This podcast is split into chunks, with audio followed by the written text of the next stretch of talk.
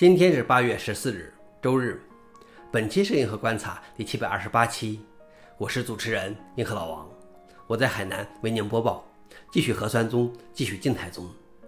今天的观察如下：第一条，Python 依然势不可挡；第二条，针对先链终端的攻击已经开始了；第三条，微软在二零二一年度的漏洞赏金支付上超过了谷歌。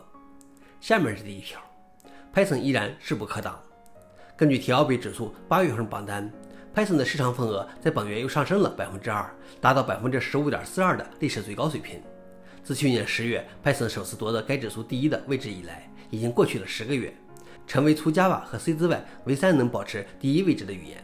现在很难找到一个 Python 没有被广泛使用的编程领域，唯一的例外是嵌入式系统，因为 Python 是动态类型的，速度太慢。八月榜单的前三名是 Python 百分之十五点四二。C 百分之十四点五九，Java 百分之十二点四零。消息来源：TLB。老王点评：现在不知道多少人开始考虑学习 Python 了。第二条是针对星链终端的攻击已经开始了。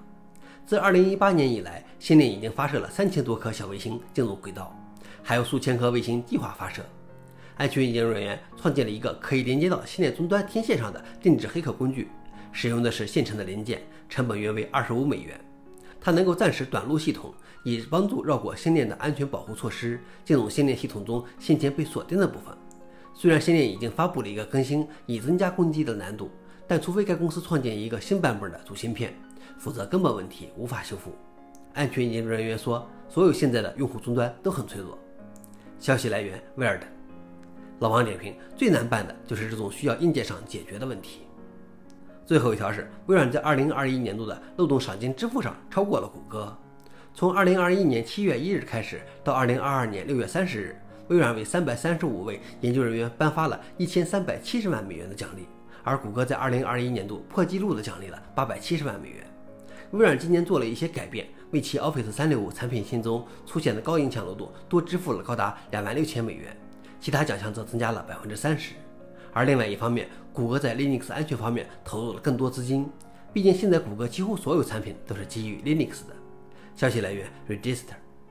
老王点评：从某种意义上看，这是否可以代表 Linux 总体上的安全状态要比 Windows 好呢？